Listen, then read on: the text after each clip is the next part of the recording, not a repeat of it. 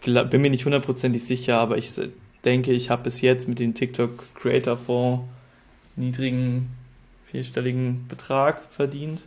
Also nichts, wovon man irgendwie leben könnte. Also 1.000, 2.000 Euro meine ich. Herzlich willkommen zu einer neuen Folge des TikTok Helden Podcast und heute mit dabei ist Marius. Herzlich willkommen.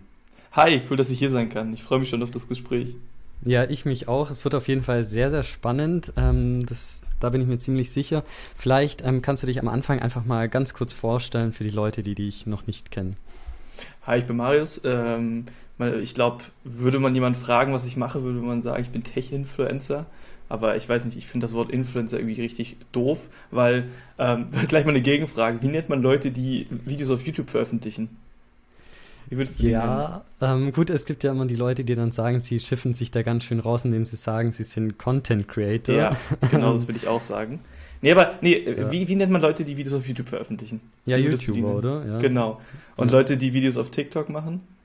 Ja, TikToker, oder? Und Leute, die äh, Podcasts machen? Podcaster, ja. Und wie nennt man Leute, die Sachen auf Instagram posten? Ja, Instagram, ich weiß gar nicht. Inf Nein, niemand sagt äh, Inf Nee, genau, den, den, Begriff kenne ich jetzt eher weniger, genau. Nee, genau. Ich, ich glaube halt, dass der Hate, also das ist nicht der Hate, aber mhm. dieser, diese negative Konnotierung des Begriffs Influencer daher kommt, dass man halt an Instagrammer denkt. Deswegen, da wollte ich gerade darauf hinaus. Ah, stimmt, ja. Nee, Obwohl es ja eigentlich der Überbegriff ist. Mhm. Ja. Ja, ist eine interessante Connection, habe ich noch nie irgendwie drüber nachgedacht. Ja, das ist mir ähm, letztens aufgefallen und äh, ja, ich, deswegen droppe ich das in der letzten Zeit relativ häufig, diesen Zusammenhang, weil mhm. ich persönlich sehe mich halt auch eher als Content Creator, weil das Ding ist, allein schon vom Begriff her, ich will ja nicht primär Leute beeinflussen oder Sachen verkaufen, sondern eher geilen Content machen, der andere Leute inspiriert oder Mehrwert gibt in Form von Wissen und so weiter. Wissen. Mhm. Und ähm, auf welchen Plattformen bist du da hauptsächlich aktiv? Also sagst du, du konzentrierst mhm. dich hauptsächlich auf TikTok oder ähm, sind es eben auch andere Plattformen? Das Ding ist ja, mittlerweile haben ja alle bei TikTok Command C, Command V gemacht, also einfach TikTok im Prinzip kopiert. Und deswegen, also ich würde sagen, TikTok ist meine Hauptplattform, da habe ich auch die größte Reichweite. Ähm, aber für mich sind eigentlich alles Short-Video-Plattformen relevant, einfach dadurch, dass man halt den Content recyceln kann. Ähm, mhm. Deswegen auch und YouTube sind, und Insta. Mhm. Ja? Wie sind da ähm, vielleicht auch deine Erfahrungen so äh, mhm. bisher gewesen? Also es gibt ja viele, die zum Beispiel dann sagen, TikTok läuft bei ihnen am besten im Vergleich zu ja. den anderen Plattformen. Aber ich habe jetzt auch schon von anderen gehört, die zum Beispiel auf Insta ähm, sehr viral gehen, wo der Content aber dann auf TikTok nicht so funktioniert. Wie sind da bisher deine Erfahrungen? Also ich würde sagen, ein Video, was auf TikTok funktioniert, funktioniert auch auf anderen Plattformen umge umgekehrt nicht. Hi Mario. Hi. Hi Mario, ja, jetzt kriegen wir noch Zuwachs. Yes. Sehr cool. Ja, und ähm, das Ding ist halt, also ich habe es noch, glaube ich, sehr, sehr selten bis jetzt erlebt, dass ein Video, sagen wir, auf YouTube oder auf Instagram viral gegangen ist, was auf TikTok total gefloppt ist. Also es ist immer eine ähnliche Größenordnung, obwohl es andersrum auch häufiger passiert, dass ein Video halt auf TikTok viral geht, aber halt auf YouTube oder Instagram nicht. Was ich aber interessant finde, ist, dass YouTube viel langsamer ist als TikTok. Also TikTok ist wirklich, du siehst innerhalb der ersten paar Minuten, ob ein Video funktioniert oder nicht. Und bei YouTube braucht das immer, das sieht man auch in Analysen. Das dümpelt ganz oft so relativ lang vor sich hin und dann irgendwann explodiert es. Plötzlich, random. Und ja, bei Instagram ist das, würde ich sagen, so ein Mittelding. Aber ich finde, also wenn du mich fragen würdest, würde ich sagen, ich finde eigentlich äh, TikTok und YouTube mit am spannendsten und Instagram ist eher so. Da poste ich äh, dumme Memes in meine Story. Und ähm, was hast du da vielleicht auch so ein bisschen das Gefühl, worauf es wirklich ankommt beim Algorithmus? Ähm, was ist da wirklich wichtig? Worauf sollte man sich vielleicht auch am Anfang fokussieren? Ähm, das Ding ist, es ist halt im Prinzip die Hook. Also ich glaube, das sagt auch jeder. Also der Anfang muss halt spannend sein. Und ich weiß nicht wieso, gerade so Juristen machen, beginnen alle gleich ihre Videos. Ich meine jetzt nicht der Anwalt, der macht das top, aber so kleinere Juristen, die machen das immer folgendermaßen. Das Video startet mhm. und da passiert erstmal nichts. Und dann sagen sie sowas wie, hey, ich bin, nee, okay, guten Tag, ich bin Fachanwalt bla bla bla im Bereich bla bla bla und komme aus bla bla bla. Und heute geht es über das Thema Urheberrecht. Ja, das ist ja komplett scheiße, niemand interessiert, wer du bist. Man muss halt eher mit dem Thema reinstarten und eigentlich schon mit der größten Bombe beginnen, die irgendwie das Video zu bieten hat. Deswegen ist der Anfang mit das Wichtigste, aber generell eigentlich, dass man in irgendeine Form von Mehrwert gibt. Man kann ja auf TikTok eigentlich, wenn wir jetzt nicht von Tanzvideos oder so ausgehen, obwohl das auch ein bisschen in die Richtung geht, gibt es ja drei Möglichkeiten, um viral zu gehen, indem man informiert, unterhält oder inspiriert. Ähm, ja, und am besten macht man eine Kombination daraus. Bei mir ist es ja meistens die Unterhaltung und, also beziehungsweise eher informieren und unterhalten. Genau. Es ist spannend, was du sagst mit dem, ähm, dass das Anwälte sagen. Ich habe das Gefühl, dass, oder Juristen, ich glaube, das machen noch viel mehr Leute. Also manchmal ja. ähm, auf YouTube noch vermehrt sieht man ja Leute, die irgendwie ein, zwei Views haben. Auf TikTok habe ich das sehr selten. Und dann sieht man dann Leute, die beginnen ihre Videos so, hey, heute möchte ich dir erzählen, worüber ich spreche. Und dann ist so, genau. so baust du doch kein interessantes Video auf. Ja, genau, aber äh, es gibt auch also genau das Gegenteil, Leute, die beginnen mit, direkt mit dem Thema, aber die sagen dann sowas wie, also ich bin, also ich habe Wirtschaftsinformatik gerade studiert, deswegen ein Informatikbeispiel, so von wegen, was ist, was ist eigentlich rekursive Suche? Ja, also niemand der Informatik. Who cares, äh, ja. Ja, genau, who cares. Da muss man eher anfangen äh, zu erzählen, wofür man das braucht oder was auch immer statt dass man mit irgendeinem Fachbegriff anfängt, den niemand interessiert oder den niemand auch nur ansatzweise versteht. Die Leute, die es verstehen, wissen ja, was es ist. Das ist nämlich das Problem. Ja, gut, Rekursion fand ich eh generell schwierig zu verstehen, wenn man es das erste Mal hört. Von dem her. Habe ich auch immer noch Probleme mit. Ja, aber es ist auf jeden Fall sehr spannend. Ähm, nee, genau, wir wollen ja aber nicht zu technisch sein. Vielleicht äh, können wir mal noch ein bisschen zurückgehen zu den Anfängen. Ja. Wie kam es eigentlich bei dir dazu überhaupt, dass du gesagt hast, du startest jetzt mit TikTok? Boah, das ist so eine bescheuerte Story, ne? Ähm, so 2019, Ende 2019 hat so ein Kumpel mir ähm, so sein Handy gezeigt. Hatte dann so TikTok offen, hat dann so ganz verschämt mir so sein Profil gezeigt und meinte, oh Marius, guck mal. Dann habe ich das so gesehen und dann waren da 10.000 Follower und ich meinte zu ihm, du, TikTok, ist das dein Ernst? Ist das nicht cringe? So das, was irgendwie so alle damals dachten, das ist die Plattform, wo irgendwelche Mädels tanzen oder Lip-Sync-Videos machen. Also nichts, wo ich irgendwie erwarte, dass mein Kumpel da Videos drauf produziert. Da habe ich mir die App aber geholt, ihm zuliebe, weil ich einfach gucken wollte, was er macht. Und dann ist es ja immer so, am Anfang findet man Scheiße, aber dann irgendwann gewöhnt sich der Algorithmus so ein bisschen dann ein und dann habe ich halt selbst angefangen, Videos zu posten, die sind auch noch online. Das waren echt hauptsächlich so Vlogs, also nicht mal richtige Vlogs. Ich habe einfach so am Tag gefilmt und das so zusammengeschnitten, noch am Anfang ohne Musik. Und fand es einfach witzig, mir hat es einfach Spaß gemacht. Ich hatte da gar kein Interesse dran, dass es irgendwie auch nur ansatzweise erfolgreich ist. Ähm, ja, und einer dieser ist dann irgendwann so ein bisschen viral gegangen, hatte 100.000 Aufrufe. Und da dachte ich mir schon so, wow, 100.000 Menschen, was passiert hier gerade? Lol. Ähm, ja, und irgendwann kam es dann dazu, dass im ersten Lockdown ich auf die bescheuerte Idee war, äh, in dem Video zu machen, wo ich so getan hätte, als hätte ich in der Prüfung betrogen, hätte ich gespickt. Und das Video ist halt bodenlos viral gegangen. Es hat über eine Million Aufrufe bekommen. Da dachte ich mir so, scheiße, was passiert hier gerade? Das Ding ist, um das kurz zu beschreiben, weil es sind ein paar Videos hintereinander, die, die so den Weg beschreiben. Im ersten Video habe ich so meinen Laptop vor mich gestellt, daneben mein iPad gelegt, daneben noch irgendwelche Dokumente gelegt und eine Apple Watch angezogen. Aber das Wichtige war, ich habe meine Kamera mit Klebestreifen überklebt. Habt ihr eine Idee, wieso? Achso, ja, in Prüfungen gibt es ja teilweise, ah, ja, stimmt, dass, ja. dass du auch da Genau. Äh, achso, und dann hast du wahrscheinlich gesagt, deine Kamera funktioniert nicht. nee, ich habe es mit transparentem Klebeband gemacht, damit die Qualität schlechter wird. Damit man ah, nicht sieht, wo ich ah. hingucke. Das Aber das hat smart. niemand verstanden. ja. ja. Das hat halt niemand gecheckt. Also es war keine echte Prüfung. Ich habe eine Geschichtsprüfung simuliert und dabei habe ich schon studiert so. Ähm, und dann habe ich das halt erklärt im nächsten Video. Und das Video ist ebenfalls viral gegangen, wo ich halt erklärt habe, dass ich die, die Kamera abgeklebt habe. Und danach kam ich auf die Idee, Spicker scheint ein cooles Thema zu sein und habe dann halt so eine Reihe gemacht, die hieß Spicker, die wirklich funktionieren, weil ich sie schon selber getestet habe. Das war der, die größte Lüge, glaube ich, meiner Karriere. Ich habe nämlich in der Schule nie gespickt, das habe ich mich gar nicht getraut. Und meine Noten waren auch sonst immer halbwegs okay, deswegen ähm, habe ich das halt nicht gemacht. Habe einfach irgendwie Galileo-Reportagen mir da irgendwie sowas angeguckt, die reden ja manchmal darüber. Und da hatte ich so eine Reihe von, ich glaube, fünf, sechs, sieben Videos.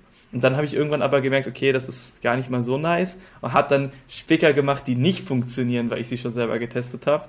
War genau das gleiche, nur dass ich halt gesagt habe, was dumme Spickmethoden sind. Ja, und dann dachte ich mir aber irgendwann, und das könnt ihr euch sicher vorstellen, man will ja nicht der Typ sein, der für Spicker bekannt ist. Also, ja, deswegen ja. habe ich dann angefangen, halt über Dinge zu sprechen, die mich halt interessieren. Und das ist halt primär Wirtschaft und Informatik studiere Wirtschaftsinformatik oder habe Wirtschaftsinformatik studiert. Ich glaube, das war ein bisschen naheliegend. Und dann ist mir aber irgendwann auch aufgefallen, dass es eigentlich keinen Sinn macht, über zwei Themen zu sprechen. Und habe mich dann halt auf das fokussiert, wofür ich die größere Leidenschaft habe. Und das ist halt Tech im Allgemeinen. Also alles, was damit related ist. Von quasi, wie funktioniert ein Transistor bis, wie fliegt eigentlich eine Rakete. über was ist das neueste iPhone. Ja, mega spannend. Vielleicht kannst du uns auch mal mitnehmen, wie sich da die Qualität bei dir in der Zeit ähm, mhm. verändert hat. Also hast du dann einfach damals mit dem Handy angefangen oder hattest du damals schon ein bisschen mehr Ausstattung? Das ist witzig, weil ich produziere alles mit dem Handy immer noch. Ah, okay, ähm, interessant.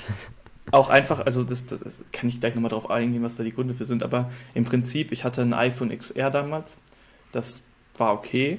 Damit habe ich, glaube ich, bis, bis das iPhone 13 Pro rauskam, äh, gearbeitet. Ähm, ja, und dann irgendwann, also ja, du siehst das ganz klar, wenn du die Videos anguckst. Am Anfang hatte ich halt, glaube ich, so ein kleines Licht. Das hatte ich schon von Anfang an aber habe dann irgendwann ja, mir mehr Lichter geholt, mehr da rein investiert, dann irgendwann dann mein erstes Mikro geholt, dann das zweite Mikro geholt und ähm, ja, es hat sich halt, also ich, ich, dazu vielleicht eine kleine Story. Ich weiß, also ich habe die schon sehr, sehr oft erzählt, so auch anderen Creatoren, aber ich weiß nicht, ob die stimmt, deswegen Disclaimer. Aber ähm, es gab halt mal einen Professor angeblich, welcher Fotografie unterrichtet hat. Und der hat halt seine Studenten in zwei Gruppen eingeteilt wie die halt ah, bewertet Ich glaube, die ja. Story kenne ich sogar. Die kennst du? Sehr geil. Ich, ich, ich fasse mir kurz. Aber erzähl gerne Ende. Ja. Okay. Also die eine Gruppe wurde da, wurde, sollte am Ende des Semesters ein Foto abgeben und dieses eine Foto, danach wurde es, wurden die im Endeffekt bewertet. Sie wurden also quasi nach Qualität bewertet. Die andere Gruppe wurde einfach nur nach der Menge der Fotos bewertet, die sie abgegeben haben, also nach Quantität. Und also okay, ihr kennt die Story jetzt, aber normalerweise würde ich jetzt fragen, ja, und wer hatte die besseren Fotos? Und normalerweise kommt dann so die Antwort, ja, die erste Gruppe, die halt nur ein Foto abgegeben haben, wo sie sich extrem viel Mühe geben mussten. Das stimmte aber nicht, es war die zweite Gruppe, weil sie halt viel mehr Iterationen hatten. Und das merkt man halt, ich finde, mein Profil ist dafür ein super Beispiel, aber eigentlich so gut wie jeder Creator, den ich kenne. Man steigert sich von jedem Video, man lernt immer weiter dazu und die Qualität steigert sich die ganze Zeit. Und das finde ich auch so eines der wichtigsten Sachen eigentlich. Man muss halt anfangen, um sich zu verbessern und nicht erst, wenn man halt perfekt ist, anfangen. Das ja. ist lustig, ich kenne diese Story genau irgendwie mit einem, äh, mit einem Töpferkurs, also dass man irgendwie so eine, ja. äh, irgendwie eine Vase oder so äh, herstellen muss und dann, dann geht es so darum, ja. irgendwie, äh, ja, die Leute, die haben irgendwie 30 Tage Zeit und, und äh, die eine Gruppe, die macht halt 30 Töpfe und die andere einen Topf und das ist genau das, was du sagst. Es geht darum, einfach mal zu machen und nicht einfach irgendwie zu sagen, hey, ich nehme jetzt irgendwie den Topf, der wird perfekt, weil es genau. gibt so viele Leute, die immer sagen, ja, dieses eine Projekt, das wird so krass und da wird, da wird, da wird alles krass sein und ich gebe so viel Arbeit, ich mache nicht lieber ein paar Videos, sondern ich mache nur das eine Video, was perfekt wird. Und dann, dann ja. ist so dieses Perfektionismus-Ding, dass es dann vermutlich nie erscheint, weil es einfach so perfekt sein muss. Genau, und ich meine, im Endeffekt geht es ja darum, nur einfach bei jeder Iteration ein Prozent oder so besser zu werden. Und bei mir ist es halt teilweise so, wenn ich mir die Videos von vor einem halben Jahr angucke, dann denke ich mir, oh mein Gott, was hast du da gemacht? Einfach weil mittlerweile, würde ich sagen, bin ich eigentlich ganz zufrieden. Ähm, was ich jetzt aktuell ein bisschen mehr optimiere, ist halt so Post-Production. Aber ja. Geh da mal ein bisschen drauf ein, das äh, fände ich total spannend. Was, was optimierst du doch genau? Nö, einfach, also das Ding ist, ähm, für mich ist so jedes Video, was ich schneide, immer so ein kleines, ich, klingt bescheuert, so ein kleines Kunstwerk halt. Mir macht das mega Spaß, sich zu überlegen, okay, was könnte ich jetzt einblenden, um das perfekt zu unterstreichen. Und mir fallen halt einfach bei jedem Video neue Dinge ein, die im Endeffekt cool sein könnten. Also hier, was machst du da für eine Einblendung? Mit was für einem Sound untermalst du das? Ähm, und das ist halt einfach das, wo ich denke, dass gerade da die Steigerung halt am größten ist. Ich würde jetzt nicht sagen, dass ich äh, Beleuchtung oder so ausgespielt habe, aber damit bin ich halt aktuell zufrieden. Okay, sehr spannend. Äh, magst du allgemein ein bisschen mal auf deinen Prozess eingehen? Also so, wie, wie findest du neue Ideen für Videos und, und was passiert dann damit? Äh, erzähl uns ein mhm. bisschen dein, dein Vorgehen. Ja, gerne. Also das Ding ist ja, also mein Content ist ja ein bisschen gesplittet in verschiedene Bereiche. Also auf der einen Seite sind es ganz klassische News, also was geht gerade in der Tech-Welt ab. Und da ist es halt so, dass ich halt verschiedene News-Seiten und so habe, die ich halt meistens einmal am Tag abchecke und gucke, was passiert halt gerade. Und wenn ich irgendwas Spannendes finde, dann kommt das bei meiner fette Notion-Datenbank ein und ich gebe dem Video halt einen Tag. Wenn es News ist, ist es meistens der aktuelle Tag und das, was ich eigentlich geplant hatte, wird dann nach hinten geschoben. Ähm, genau, das ist halt so bei News. Wenn zum Beispiel hier ein neues Handy rauskommt, dann ähm, und ich das teste, dann ist es meistens so, dass das da es eine NDA gibt, wann man das zeigen darf. Und dann ist das meistens so der Tag, wo das veröffentlicht wird. Also da ist halt das Handy im Endeffekt der Content, da geht es nicht groß, irgendeine Idee zu finden. Da ist das ja, also in Anführungsstrichen, ja durch das Handy der Rahmen gegeben. Dann ähm, Tricks zum Beispiel, da ist es, also ich zeige ja manchmal so Hacks und Tricks an Computern oder Smartphones. Ähm, da denke ich mir manchmal auch selber Sachen aus, die ich im Betriebssystem finde und denke mir so, okay, das ist, das ist schon cool, das würdest du gerne zeigen. Ähm, dann, warte mal, Reviews, Tests, News, Tipps. Ich glaube, ich habe irgendwas vergessen, aber das äh, Vlogs, oder? Machst du doch teilweise auch Ach so. ein bisschen. Stimmt, genau. Ja, dank dir. Nee, äh, Vlogs ist ja einfach dann, wenn ich auf irgendeinem Event bin, dann mhm. filme ich einfach mit und schneide das am Ende zusammen. Also da ist jetzt auch. Das ist, glaube ich, auch echt das Gute daran, dass ich Infotainment mache, dass ich nicht so diesen Druck habe, zum Beispiel auf Knopfdruck lustig zu sein, mir irgendwas Witziges ausdenken zu müssen. Ich habe so Respekt vor Menschen, die das machen, weil ich glaube, dass ich das nicht könnte, sondern dass mein Content immer mir in Anführungsstrichen vorgegeben wird. Das, die, die Kunst ist dann halt zu, sich zu überlegen, was ist wirklich relevant für die Zielgruppe und manchmal, ja, schießt man da auch vorbei. Oder ja, hin und wieder. Ja, nee, mega spannend auf jeden Fall. Ähm, was mich dann noch interessieren würde, zum Beispiel jetzt, wo du auch die Handys angesprochen hast, ja. ähm, läuft es dann meistens über Kooperationen, dass du die Handys wahrscheinlich dann schon vor Veröffentlichung zugeschickt mhm. bekommst und die dann schon mal testen kann, äh, kannst? Oder kannst du uns da vielleicht mal einen kleinen Einblick geben? Mm, da gibt es eigentlich zwei Arten von normalen Deals. Das eine ist, wie du schon sagst, eine Kooperation, wo Geld fließt, wo dann auch der Kunde im Vorfeld das Video sieht. Ähm, dazu möchte ich aber sagen, also ich glaube, ich mache nur für Sachen Werbung, die ich halt selber cool finde. Ähm, ja, weil ganz im Ernst, also gerade bei Tech ist es halt so, da haben die Leute ja schon Vertrauen, das möchte ich nicht ausnutzen.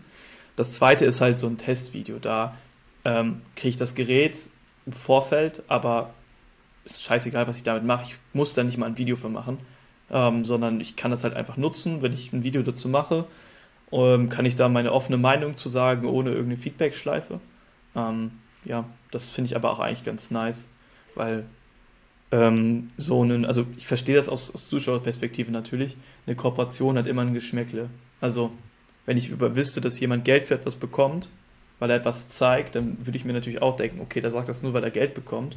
Ähm, aber bei mir ist das nicht so. Also, wenn ich alles annehmen würde, was ich so zu, äh, was ich so für Anfragen bekomme, hätte ich wahrscheinlich schon 500 Staubsaugroboter vorgestellt. Aber ihr findet bis jetzt keinen einzigen auf meinem Profil, weil die halt alle, die bis jetzt kamen, Schrott waren. Oder ich nicht persönlich dahinter stehen würde. Deswegen mache ich halt, wie gesagt, nur Sachen, die ich halt wirklich cool finde. Dazu vielleicht ein kleines Beispiel. Also ich hatte letztens ähm, eine Kooperation mit Chromebook. Das sind ja die Laptops von Google. Und da hatte ich am Anfang so ein bisschen Vorurteile vor. Also, weil die haben halt so ein, Bild, so ein schlechtes Bild in der Öffentlichkeit eigentlich. Komplett unrecht, zu Unrecht. Die Teile sind richtig cool. Und dann habe ich mich, als ich das Teil äh, benutzt habe, habe ich meine Meinung geändert und gedacht, okay, dafür willst du sogar Werbung machen mit Leidenschaft, weil das einfach ein geiles Produkt ist. Und ja. Gab es auch schon mal die Situation, dass du gesagt hast, äh, du bereust eine Zusammenarbeit oder denkst du, oh, diese Kollaboration wärst du jetzt äh, nicht mehr eingegangen?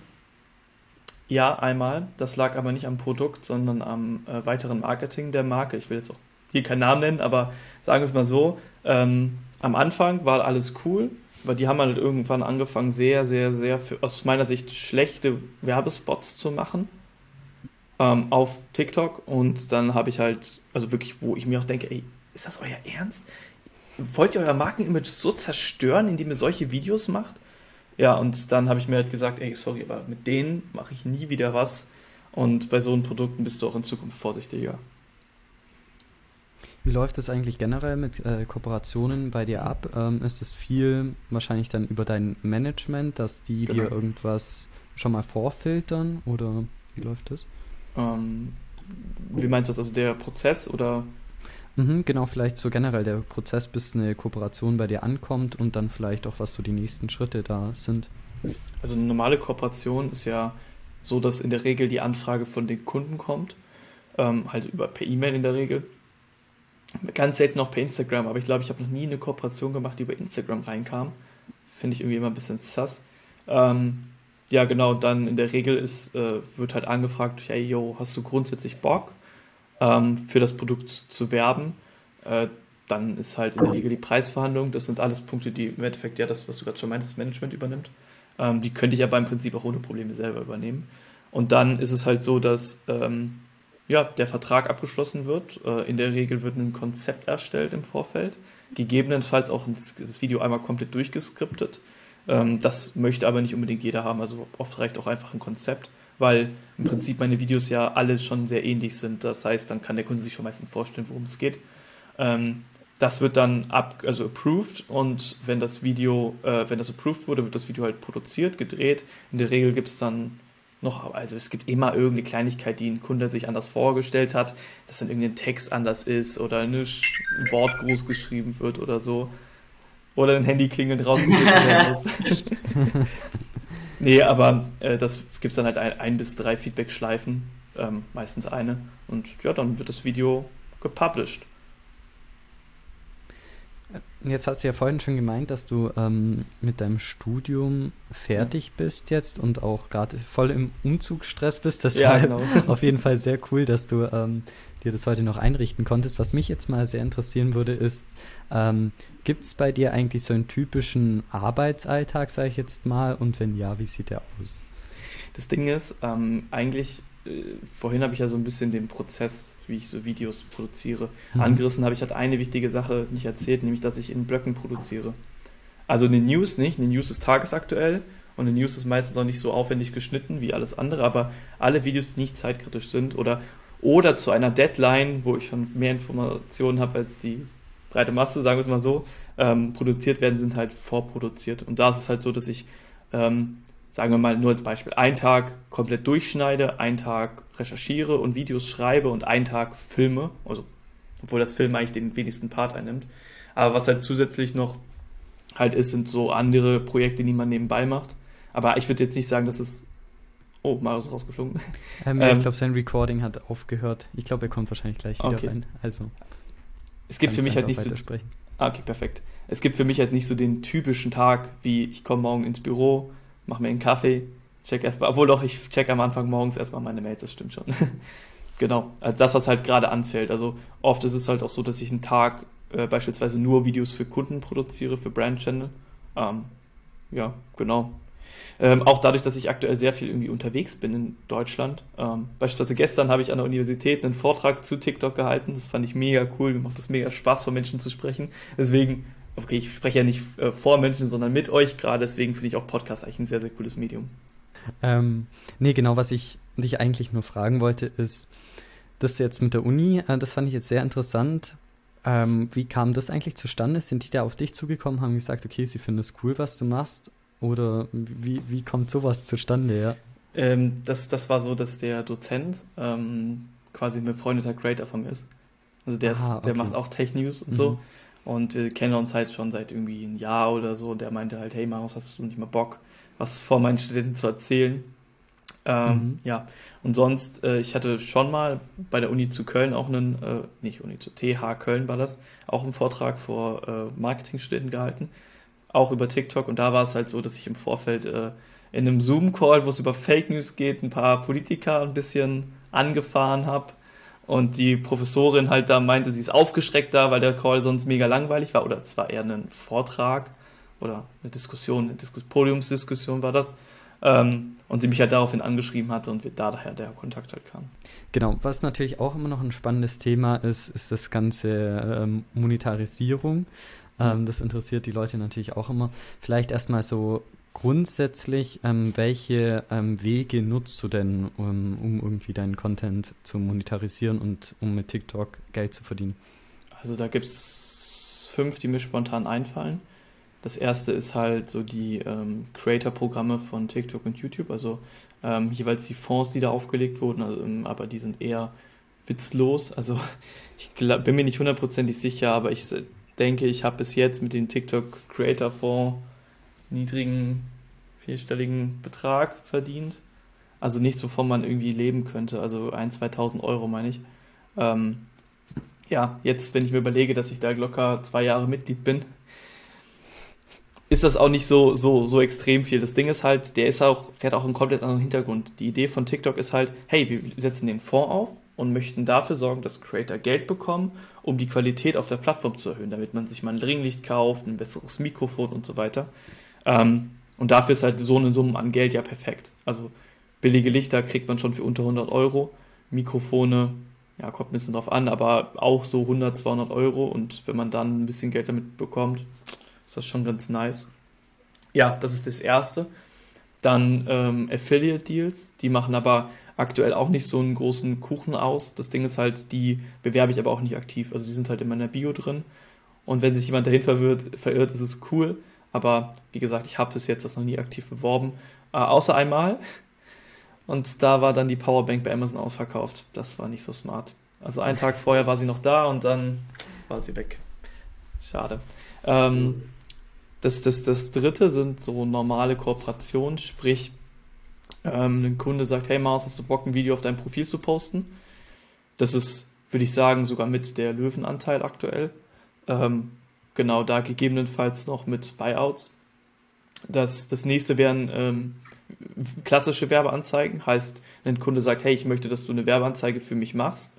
Äh, ja, das ist glaube ich, auch ganz klar. Und das, was ich sogar am coolsten finde, deswegen erwähne ich das zuletzt, das fünfte, äh, Videos für Brand-Channels. Heißt, eine Brand sagt, Maus, hast du Bock, zehn Videos für uns zu machen, die wir dann posten? Sage ich in der Regel ja, wenn es eine coole Brand ist und ja, die werden dann halt darauf gepostet. Das Schöne daran ist halt, dass man nicht ähm, seinen eigenen Channel zumüllt und Content auf deren Channel macht, der ähnlich ist zu dem, was man eh tut. Das finde ich eigentlich ganz cool. Und es ist dann ja keine klassische Werbung, sondern eher so ein, ja, normaler Content halt. Nur unter, sorry, nur unter einer anderen Flagge. Mhm, vielleicht musst du den Begriff ähm, Buyout noch kurz erklären, den hast du gerade mal oh. erwähnt bei der dritten Möglichkeit. Ach so, ähm, ja. Ich glaube, da ist wahrscheinlich nicht jedem klar, was, das, was sich dahinter verbirgt. Also äh, vereinfacht gesagt heißt es einfach, dass äh, die Nutzungsrechte noch erweitert werden. Heißt beispielsweise, wenn ich ein Video poste, gibt es halt die Möglichkeit, das Video zusätzlich als Werbeanzeige auszuspielen. Ähm, das ist aber nicht ohne weiteres möglich. Also dafür braucht halt die Brand weitere Nutzungsrechte und die erkauft die sich im Endeffekt mit solchen, also mit den Buyouts, sagt man in der Regel. Oder wenn die Brand das Video dann noch zusätzlich auf den eigenen Channels posten möchte. Das fällt alles unter diesen Begriff Buyouts, ja. Mhm. Magst du ein bisschen oder kannst du überhaupt ein bisschen auf die Preise eingehen? Äh, kannst du davon leben, einfach, dass man sich so ein also, Bild machen kann? Ich möchte jetzt, also ich darf natürlich nicht liegen, was ich für eine Kooperation bekomme. Also allein aus den Verträgen her nicht. Ähm, was ich aber so sagen kann, ist, wie sich das berechnet. Also beispielsweise ähm, wird das, also klassischerweise wird das ja über einen äh, TKP, also Tausender Kontaktpreis berechnet. Heißt, man guckt sich an, wie die letzten Videos so auf dem Profil performt haben. Also beispielsweise, wenn ein Creator im Durchschnitt 100.000 Aufrufe macht, würden diese 100.000 Aufrufe durch, oder beziehungsweise eher wird sogar der Median genommen, also beispielsweise der Median der letzten 14 Videos. Ähm, sagen wir mal, das sind wie gesagt 100.000. Diese werden dann durch 1000 geteilt, um das Ganze mit dem TKP, also den Tausender Kontaktpreis zu multiplizieren. Dieser ist in der Regel so bei TikTok irgendwas zwischen 5 und 30 Euro. Ähm, ich würde sagen, aber so mein Gefühl, was ich so höre, ist so, dass 10 so der Durchschnitt ist. Das heißt, wenn ein Creator äh, 100.000 Aufrufe macht, ähm, wären das im Endeffekt 1000 Euro, die er für ein Video bekommen würde. Äh, man muss aber dazu auch sagen, also dass gerade also Creator, die eine fixe Branche haben, wie beispielsweise bei mir Tech oder Leute, die in der Fi Finance machen, Aktien, was auch immer, dass die in der Regel höhere TKPs verlangen können, weil die Zielgruppe halt einfach spezifischer ist im Vergleich zu so einem Comedy Creator, frei nach Henry Ford, wenn jeder dein Kunde ist, ist niemand dein Kunde, äh, auch für alles Werbung machen könnten. So, ich kann ja zum Beispiel nicht für, was weiß ich, in einem Parfüm oder so Werbung machen, das geht ja nicht. Das muss halt irgendwas technik-related sein. Mhm, und wie ist, äh, wie viele Kooperationen hat man da im Normalfall so pro Monat? Kann man da auch einen guten Wert angeben? Was, man, was du vielleicht auch sagst, mehr schaffst du auch gar nicht zeitlich? Also ich glaube für mich so das Maximum wären, also für richtige Kooperationen, die auf meinem Profil stattfinden, zwei die Woche. Ähm, ich muss aber sagen, dass das Pensum aktuell niedriger ist, halt, weil ich auch viel halt ablehne, was halt irgendein Schrott ist. Also es gibt so viele China-Brands oder Dropshipping, Amazon-Menschen oder Amazon FBA-Menschen, die denken, wenn man irgendwelche LED-Stripes zusendet, dass man dann 20 Videos für die macht. Also, bisschen übertrieben jetzt. Ähm, Genau, aber also das ist ganz unterschiedlich. Das Ding ist halt beispielsweise jetzt hier in der Tech-Branche, aber allgemein sind so die aktuelle Jahreszeit, also die letzten drei Monate, das letzte Quartal, so das stärkste, wo halt wirklich so viel reinkommt, dass man das auch, wenn man alles machen wollen würde, nicht bewältigen könnte. Ähm, dafür ist dann Januar, Februar, März und so weiter halt gefühlt nichts. Weil das Weihnachtsgeschäft ist vorbei, alle Brands sind gerade so ein bisschen am Aufstellen der Jahresstrategie und so weiter. Ähm, genau. Und so diese Always-On-Kampagnen, also auf den Brand-Channels, die laufen ja durch. Also die sind immer quasi on the fly zu machen. Mhm, und jetzt hast du ja auch schon, ähm, vorhin hatten wir es mal ganz kurz, dass du ja eigentlich ähm, jetzt fertig mit deinem Studium bist. Genau. Wenn du das vielleicht damit, ähm, kannst du das damit vergleichen, wenn du jetzt sagst, du würdest jetzt irgendwo einsteigen, ähm, würdest du damit vermutlich aktuell weniger verdienen oder kann man das so ganz grob irgendwie einordnen? Ah, es kommt natürlich so ein bisschen drauf an. Ne? Also ähm, auch, auch so in der IT kannst du ja in verschiedene Bereichen einsteigen.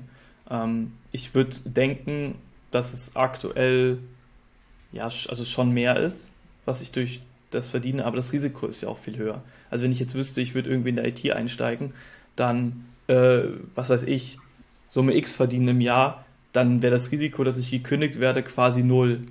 Und äh, eine Sache, die ich aus dem Studium gelernt habe, ist das Risiko. Risiko ist gleich Schadenshöhe mal Eintrittswahrscheinlichkeit. Das heißt, mein Risiko in die IT zu gehen sind im Prinzip, sagen wir mal, 100 Euro. Hingegen Creator zu sein, da ist halt die Fallhöhe ja schon ein bisschen höher, weil, keine Ahnung, es kann Shitstorm geben, die Accounts können gesperrt werden. Ähm, oder was auch immer, es kann ja alles möglich. Brands, man, es gibt Blacklists, wo Creator drauf sind, die Agenturen intern führen, mit denen sie halt nicht zusammenarbeiten. Vielleicht kommt man auch auf sowas drauf. Man weiß es nicht. Und dann kann mal ganz schnell das komplette Kartenhaus zusammenbrechen. Deswegen, also würde ich sagen, dadurch, dass das Risiko halt höher ist, ist eigentlich die, ja, aktuell, Stand heute, die Upside normaler Job höher. Aber ich denke, mir langfristig ist das halt eine Chance, die wahrscheinlich im Leben nicht nochmal kommt. Deswegen fokussiere ich mich gerade darauf. Und da ich jetzt hier als Student bin, ist meine Fallhöhe auch nicht extrem hoch.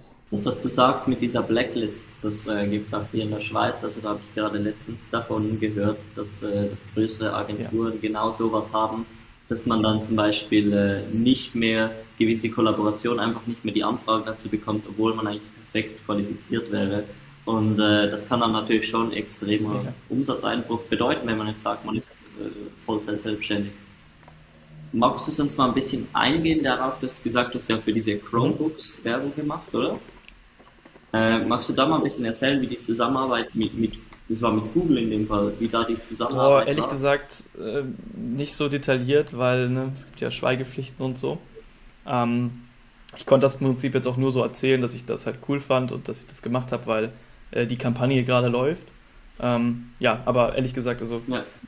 also in der Regel, ich, ich verallgemeiner mal, weil ich finde, diesen konkreten Fall jetzt aufzudröseln, ähm, muss nicht sein, weil es ist halt allgemein so, dass ich halt ganz cool finde, dass die Leute halt alle mega freundlich sind, alle mega nett, mit denen man allgemein zusammenarbeitet.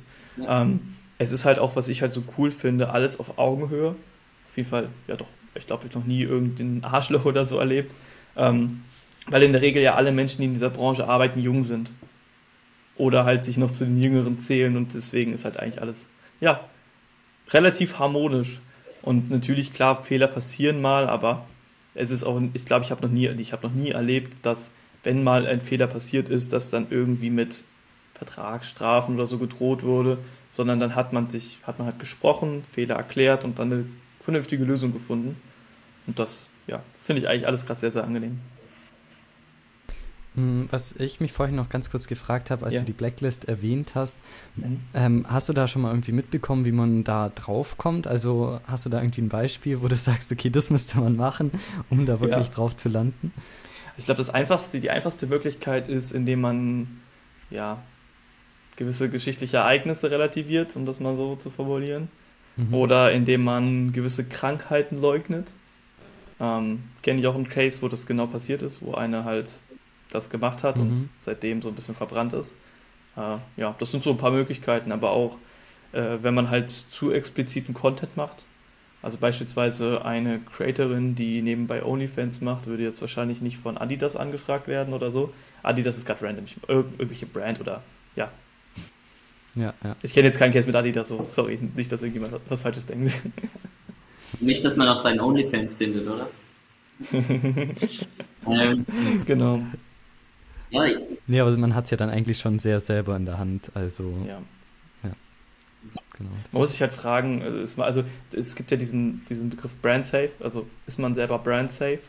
Ähm, ja, weil es ist ja auch immer so, dass die Reputation von einem selber halt auf die Brand so ein bisschen übertragen wird und es gibt Brands, die mögen ein Bad Boy Image, aber die meisten sind da ja schon eher vorsichtiger. Ich glaube, ich hatte mal einen Fall gehört, da gab's, da war jetzt gar nicht so was krasses passiert, sondern vielmehr dass wenn, wenn Leute, weißt wenn man so eine Marketingkampagne plant, dann werden Influencer ausgesucht, dann wünscht sich der Kunde, dass eigentlich alles pünktlich passiert. Und wenn du dann als Agentur genau. jemanden hast, einen Influencer, der dann nicht pünktlich liefert und die Videos rechtzeitig schickt, dann steht man als Agentur schlecht da und der Kunde hat ein schlechtes Bild von der Agentur selbst. Und da, wenn, wenn das einmal passiert, ist es vermutlich nicht so schlimm, aber wenn das mehrfach passiert, dass man die Videos nicht pünktlich abgibt, dann kann das auch ein Grund sein, dass, dass diese Agenturen sagen, mit diesen Influencern arbeiten wir nicht mehr zusammen. Auf jeden Fall, Professionalität ist mega wichtig und das ist auch ein Punkt. Aber ähm, ja, safe, hundertprozentig. Oder auch, ähm, wenn Agenturen, äh Quatsch, wenn Creator oder Managements auch zu teuer sind. Das weiß man ja auch aus vorherigen Sachen. Voll. Wird auch gesagt, mit denen arbeiten wir per se nicht zusammen. Das würde mich mal noch interessieren. Äh, wie hast du dein Management ausgesucht? Und wenn du jetzt, wenn, ich meine, es gibt sicher Leute, die jetzt hier zuhören und äh, jetzt fängt es irgendwie an, die Community fängt an zu wachsen, die bekommen erste Anfragen, ja. wissen nicht ganz wie filtern, überlegen sich, soll man sich ein Management holen, ab wann und wie findet man ein gutes Management? Das ist eine sehr, sehr gute Frage. Ich hatte halt im Vorfeld, ich hatte viele Anfragen von Managements, habe aber alle abgelehnt, weil mir da irgendwie dass entweder SAS vorkam oder ich gedacht habe, okay, da passe ich nicht rein. Ähm, also was ich halt immer machen würde, ist mir angucken, wer ist da drin in den Managements. Ähm, einfach um zu verstehen, wer ist da halt unter Vertrag. Sind das Leute, die ähnliche Sachen machen wie man selber oder die vielleicht auch für Qualität stehen. Ähm, bei mir war das jetzt so, ich, also ich bin quasi, nicht stimmt nicht ganz, aber seit der Gründung des Managements dabei. Es liegt aber daran, dass das Management, also Hypemakers heißen die, eine Tochtergesellschaft von Play the Hype ist. Das ist eine Gen Z-Agentur. Und ähm, ich halt den Gründer, Neil Heinisch heißt er, ähm, über Clubhouse damals sogar kennengelernt habe. Und wir seitdem so ein bisschen in Kontakt waren und er mich irgendwann auf Instagram angeschrieben hat, hey Maus, wir sind gerade dabei, ein Management äh, aufzubauen, hättest du Bock dabei zu sein? Und ich halt meinte, ja, ich höre mir das gerne mal an und ich von Anfang an halt fand, dass die Zusammenarbeit, was ich vorhin schon meinte, sehr, sehr stark auf Augenhöhe war, wo man jetzt nicht irgendwie nur ein Produkt in der Akte war, sondern ich mit denen halt mittlerweile, also mit allen von denen sehr, sehr gut befreundet bin. Und das halt eher so ist, hey, wir sind Freunde und wir machen zusammen coolen Shit, statt das ist eine, ja, engkragige Businessbeziehung, weißt du? Deswegen, aber allgemein, ähm, ich würde ich würd jeden raten, dass man sehr, sehr vorsichtig ist bei der Managementwahl. Alleine auch wegen Verträge. Ich habe da schon Sachen gelesen, die sind halt bodenlos. Ähm, ich hatte letztens einen Vertrag gesehen, da war es so, dass, ähm, also nicht von uns, von einem anderen Management, auch nicht auf TikTok, sondern Instagram, der war so geschrieben, dass das Management ähm, bis zu drei Jahre, nachdem der Vertrag gekündigt wurde, noch prozentual an den Umsätzen des Creators beteiligt wurde. Und da muss man sich halt schon fragen, ist sowas so ganz legal oder seriös? Ja, ich glaube, hier geht es dann wieder ein bisschen um diese Diskussion, äh, wo lernt man es richtig, einen Vertrag durchzulesen, richtig mit einem Vertrag umzugehen. Äh, und vermutlich lässt man sich dann in irgendeiner Naivität den nicht mal durchlesen von irgendeinem Juristen, sondern sagt dann eher, nee, ich, nee, ich habe das schon ungefähr verstanden, komm, wir unterschreiben das, wir machen viel Geld zusammen und so. Und dann auf einmal irgendwann später realisierst du so, die haben mich komplett über den Tisch gezogen man sollte Verträge immer prüfen lassen. Immer von Juristen und nicht von irgendwelchen Wald- und Wiesenjuristen, sondern von Fachjuristen, die halt sich in der Branche auskennen, die auch schon mehr als einen Influencer-Vertrag gesehen haben, am besten die schon selber geschrieben haben. Ähm, ja, das ist halt mega wichtig. Und ähm, das Ding ist ja, was viele nicht verstehen, ist, dass ein Vertrag nicht die Linie für die normale Zusammenarbeit ist. Ein Vertrag ist die Fallback-Ebene, wenn die Harmonie und die normale Zusammenarbeit halt nicht mehr klappt. Ein Vertrag wird für den Notfall geschrieben und dann zählt, was da drin steht und nicht, was man irgendwann mal mündlich vereinbart hat oder dass es irgendwann mal mündlich oder dass es irgendwann am Anfang mega harmonisch war, alles gut geklappt hat, aber dann irgendwie zu einer Diskrepanz kommt, dann zählt der Vertrag. Und das ist halt das Wichtige und deswegen muss der halt gut, sauber sein und äh, ja, positiv sein. Also ich hatte, okay, meinen auch ein bisschen nachverhandelt damals, ohne da jetzt ins Detail zu gehen. Jetzt hast du ja vorhin erwähnt, ähm, dass du mit vielen oder ja den meisten aus der Agentur mittlerweile oder von der Management befreundet bist. Was mich da interessieren würde, ist das mit anderen Creatoren auch so oder ist es eher so ein Konkurrenzkampf? Nein, gar nicht, gar nicht. Also das Ding ist, ähm, ich bin mit vielen Creatoren, würde ich sagen, befreundet oder man kennt sich und man ist gut miteinander. Ähm, aber das, das hat auch TikTok damals sehr, sehr geil gefördert. Als ich angefangen habe, gab es so ein Programm, das hieß Lernen mit TikTok. Und darüber habe ich sehr, sehr viele Wissenscreator, sorry, Wissenscreator kennengelernt.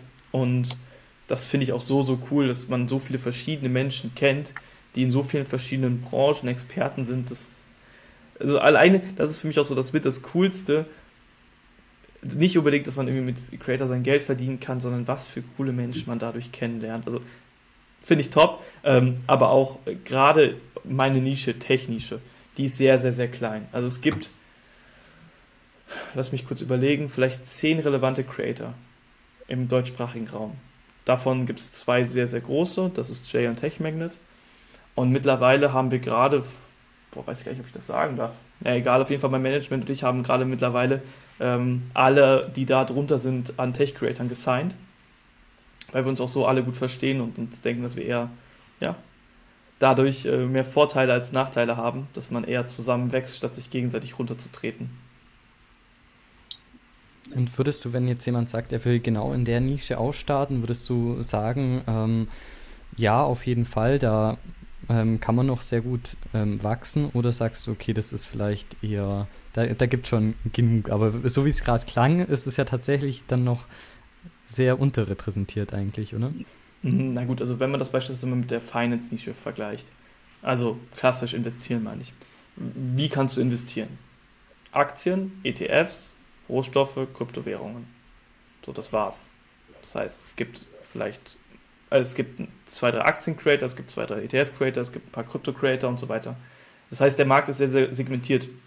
Du kannst, es gibt halt nicht so viele Branchen, wo du reingehen kannst.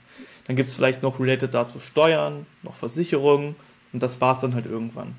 Und da gibt es halt einfach nicht so viele Themen, über die alle sprechen können. Das Schöne bei Tech ist halt, es gibt so viele Gebiete. Der eine redet über Smartphones, der andere über Kopfhörer, der andere über Laptops, der andere über Macs, der andere, was weiß ich, über E-Scooter oder über das. Also, wenn du irgendwas hast, wofür du dich begeisterst, hey, sprech darüber, why not? Es gibt genug, also es gibt genug Themen, ohne dass man auch nur ansatzweise jemanden kopieren muss. Und das ist halt auch das Coole. Ähm, weswegen ich auch alle anderen Tech-Creator nicht als Konkurrenz sehe. Natürlich haben wir Überschneidungen. Wenn zum Beispiel das Apple-Event ist, machen von den, machen vielleicht 80% der Creator ein Video über das Apple-Event. Aber sonst im Alltag, zum Beispiel Muhammad, Muhammad Khan, der, der redet die ganze Zeit über äh, Schnäppchen.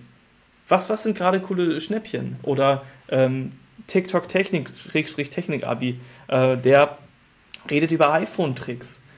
Oder äh, Blueberry der, also Sven, er redet über Android-Tricks. Das sind, also man kommt sich einfach nicht ins Gehege, weil man über verschiedene Dinge redet. Das ist halt das Coole. Das heißt, wenn jemand starten will, mach. Wenn du groß genug bist, äh, schreib mich an, dann können wir vielleicht gucken, ob du, ob man auch äh, zusammenkommt. Ja, sehr, sehr cool. Also ich glaube, da konnte man jetzt auf jeden Fall schon sehr viel lernen und mitnehmen. Ich weiß nicht, Mario, gibt es noch irgendwas, was dich ähm, brennend interessieren würde? Ähm, ja, du hast vorhin mal irgendwas noch angesprochen wegen einer no äh, Notion-Datenbank, wo all deine Ideen drin sind. Ja. Magst du da noch ein bisschen was erzählen? Und sonst, äh, ja, total spannend, was du bis jetzt erzählt hast. Äh, klar, auf jeden Fall. Also Notion erstmal vielleicht für viele, die es nicht kennen, ist ein Tool, wo man eigene Dashboards bauen kann. Ähm, die man komplett individualisieren kann auf seine Bedürfnisse. Viele nutzen das beispielsweise, um Notizen da reinzuschreiben für Vorlesungen oder so, aber auch als Taskplanung, also was man so am Tag erledigen muss. Und ich nutze das halt, um meine Videos zu planen. Und ich habe halt im Prinzip eine Datenbank in Notion. Da kommen halt alle meine Videos-Ideen rein. Die haben zwei Kategorien. Erstmal Prio, also wie wichtig ist mir das Video. Und dann ähm, welcher Status hat das Video? Heißt, ist das Video gerade in der Produktion? Wird es gerade geschrieben? Wird es geschnitten? Äh, boah, da gibt es noch ein bisschen was mehr, aber halt, ja, wie, welchen Status hat das Video gerade? Und ich habe das so gemacht, dass ich halt verschiedene Views habe. Bei dem einen View habe ich eine Monatsübersicht, wo ich halt Videos Tagen zuordne, wann ich die veröffentlichen möchte und wo ich dann quasi auf einen Blick sehe, zum Beispiel, welche Videos stehen in der nächsten Woche an, welchen Status haben die, wo muss ich welches Video schreiben, welches muss ich drehen, welches muss ich schneiden. Und so habe ich halt eine relativ gute Übersicht und genauso habe ich dann nochmal eine andere View, so eine Board View, wo im Endeffekt ich sehe, welches Video allgemein gerade welchen Status hat, so sortiert nach der Prio. Ähm, damit plane ich dann im ersten Schritt eigentlich immer, wann ich welches Video veröffentliche. Genau, also würde ich euch jedem empfehlen. Also äh, ich hatte es schon so oft und mich ärgert das jedes Mal. Ich hatte irgendeine coole Idee für ein Video, habe mir die nicht aufgeschrieben und vergessen. Das ist so ärgerlich. Und äh, die Videos, die nimmst du alle zusammen dann auch oder jedes Mal, jedes Video dann einzeln? Also in der Regel nehme ich Sachen im Blog auf. Ja. Ähm, einfach weil es halt am meisten Sinn macht. Da hast du halt keine Rüstkosten. Ähm, oder niedrigere Rüstkosten, als wenn du halt immer jedes Video einzeln produzierst. Ähm, und bist dann auch im Sprechen halt schon drin. Das ist halt auch mega wichtig. Am Anfang verhaspel ich mich nämlich immer. Richtig nervig. Ähm, genauso schreibe ich die Videos auch am Stück und schneide die halt auch am Stück. Obwohl Schneiden eher noch fragmentiert ist, weil Schneiden halt am längsten dauert. Beziehungsweise, äh, ich habe auch einen Cutter, der übernimmt auch einen großen Teil. Außer Videos, die tagesaktuell sind. Die mache ich natürlich äh, tagesaktuell. Ja. Also News und so. Ja, sehr, sehr cool, auf jeden Fall. Ähm, Marius, dann ähm, vielen Dank auf jeden Fall an dich, dass du dir die Zeit genommen hast. Und ich glaube, da konnte man jetzt auf jeden Fall sehr viel lernen und mitnehmen. Und Vielen vielleicht noch ganz kurz, ähm, falls jetzt die Leute mehr über dich erfahren wollen, wo findet man dich überall? Also genau, also entweder halt die klassischen Profile bei TikTok, Instagram, ähm, und so weiter. Da heiße ich Marius Fuchs, Fuchs F-U-X-S geschrieben. Und sonst kann man mich auch gern bei LinkedIn adden. Das äh, Marius Wirtz heiße ich dort. Ähm, wenn irgendjemand eine Frage hat, also ich helfe auch gerne und genau. Sehr cooles Angebot. Und ähm, falls ihr das gerade am Hören seid, äh, uns gibt es auch auf YouTube. Und äh, sonst viel Spaß weiter bei dem, was ihr gerade macht. Spazieren, Fitnessstudio. Äh, da wurden schon einige Dinge geschrieben. Ähm, und ja, sonst, äh, ja, macht's gut. Ciao, hat mir sehr viel Spaß gemacht.